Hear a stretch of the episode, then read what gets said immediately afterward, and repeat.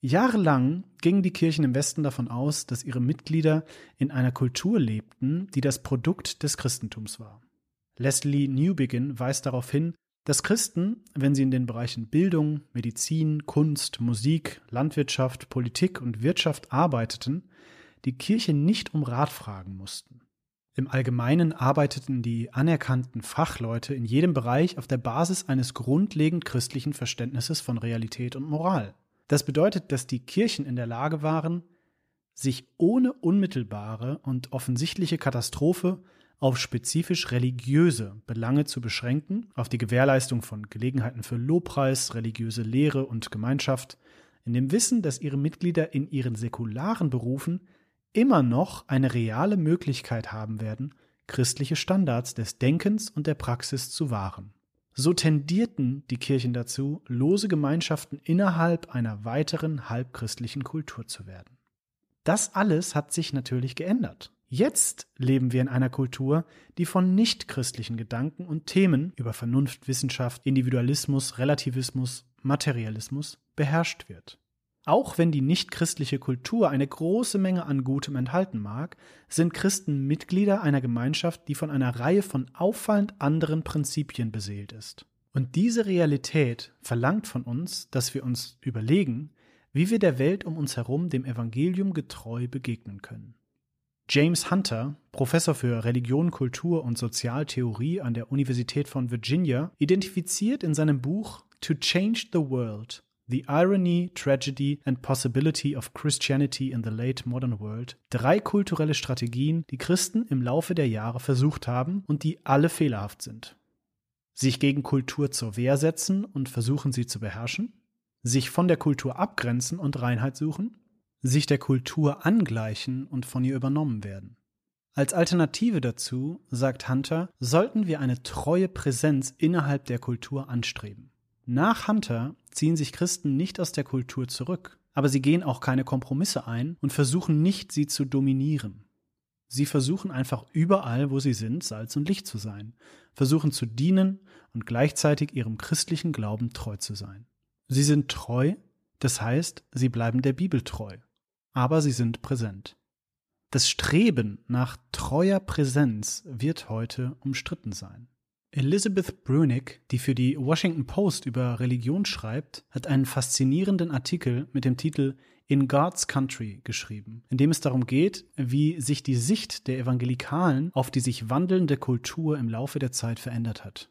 Unter Verwendung anderer Begriffe deutet sie im Wesentlichen an, dass die primäre Strategie der Evangelikalen in der vorigen Generation die Defensive gegen die Kultur war darauf hinzuarbeiten, die Gesellschaft zu verändern, indem sie die Macht übernehmen und christliche Gesetze erlassen. Heute hingegen streben Evangelikale nicht danach, die Gesellschaft zu verändern. Sie haben das Gefühl, dass der Zug abgefahren ist. Heute wollen sie ihren Lebensziel in einer christlichen Blase schützen, damit sie so leben können, wie sie es wollen. Der Impuls, die Gesellschaft zu formen, wird ersetzt durch den Impuls, sich von ihr zurückzuziehen. Mit anderen Worten, gläubige Präsenz kann der bevorzugten Art und Weise, wie Evangelikale gegenwärtig mit der Kultur umgehen, zuwiderlaufen. Das bedeutet, dass jeder Christ Anleitung von anderen Christen brauchen wird, und zwar nicht nur bezüglich privater geistlicher Disziplinen und den religiösen Versammlungen. Vielmehr werden Christen die Hilfe der Gemeinde zum Denken und Handeln an jedem entscheidenden Punkt brauchen, im öffentlichen wie im privaten Leben, im Leben am Arbeitsplatz wie in der Gemeinde. Jede Gesellschaft hat eine kulturelle Wirtschaft. Eine Reihe von öffentlichen Bereichen, in denen Ideen und Praktiken geschmiedet werden, die bestimmen, wie Menschen in der Kultur leben. Dazu gehören die Wissenschaft, die Wirtschaft, die Kunst, die Medien, das Recht und die Regierung und viele andere. Das bedeutet, dass die Gemeinde Christen darin ausbilden und zu Jüngern machen muss, die ihren Glauben mit ihrer Arbeit in diesen öffentlichen Bereichen verbinden. Im täglichen Geschäft der Regierungsräte, der Vorstandsetagen transnationaler Unternehmen, der Gewerkschaften, der Universitäten und der Schulen. Das ist eine weitreichende Vision für den christlichen Einfluss in jedem Bereich des menschlichen Lebens. Nicht, weil Christen dort in der Mehrzahl sind, sondern weil sie dort treu den Glauben leben. Damit diese Vision verwirklicht werden kann, argumentiert New Begin wie folgt. Wir müssen vor allem in jeder Gemeinde Möglichkeiten für Laien schaffen, die Erleuchtung aus dem Evangelium für ihre tägliche säkulare Aufgabe zu suchen. Die Arbeit von Wissenschaftlern, Ökonomen, politischen Philosophen, Künstlern und anderen muss durch Einsichten erhellt werden, die aus rigorosem theologischen Denken stammen. In einer derart entklerikalisierten Theologie wird die Rolle der Kirche die einer Dienerin, nicht die einer Herrin sein. Diese letzte Aussage, dass die Kirche eine Dienerin ist, ist entscheidend. Innerhalb der Christenheit sind es die Hauptamtlichen, die alle Antworten darauf haben, wie man Mission betreibt. Aber Pastoren wissen nicht genug über jedes Berufsfeld, um genau sagen zu können, wie das Evangelium die Arbeit in diesem Bereich beeinflusst. In diesem Bestreben begegnen sich Hauptamtliche und Laien auf Augenhöhe. Jeder mit einem Wissen, das der andere nicht hat, um das christliche Zeugnis im öffentlichen Leben einzubetten. Christen wird oft gesagt, dass sie ihre Werte und ihren Glauben aus dem öffentlichen Bereich heraushalten sollen, weil sie sonst anderen ihre Ansichten aufzwingen würden. Das beruht natürlich auf der falschen Annahme, dass es möglich ist, seine Arbeit zu tun, ohne sich auf umfassende Überzeugungen zu beziehen, die sich aus einer kohärenten Weltanschauung ergeben.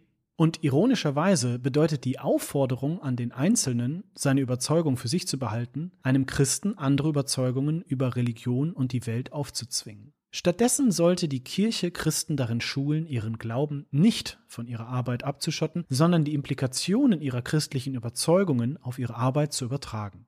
Matthäus 5, Vers 13 sagt uns, dass wir das Salz der Erde sein sollen. Das ist eine wunderbare Metapher. In der Antike wurde Salz nicht nur verwendet, um den Geschmack des Fleisches hervorzuheben, sondern auch, um es vor der Verwesung zu bewahren. Als Jesus also sagte, dass wir das Salz der Erde sind, meinte er damit, dass wir ehrlich sein, hart arbeiten, Gutes tun und verhindern sollen, dass Dinge korrumpiert und verdorben werden, aber auch, dass wir offen zu unserem Christsein stehen sollen. Jeremia 29 sagt uns, dass die Israeliten, nachdem sie nach Babylon verbannt worden waren, den Frieden der Stadt suchen sollten. Sie sollten Gärten pflanzen, Häuser bauen und nach ihrem Wohlstand streben. Wir können immer noch den Menschen dienen, gute Nachbarn sein und uns in der Kultur engagieren, während wir unser Christsein treu und offen leben. Wenn Christen dazu ausgerüstet sind, wird das Evangelium auf natürlichere Weise zu Salz und Licht in der Kultur werden, als wenn wir einen eher politischen Ansatz wählen würden, bei dem Christen versuchen würden, die Zügel der Zwangsgewalt zu ergreifen, oder einen eher zurückgezogenen Ansatz, bei dem Christsein als etwas Privates angesehen wird, das keinerlei Auswirkungen auf jeden anderen Lebensbereich hat.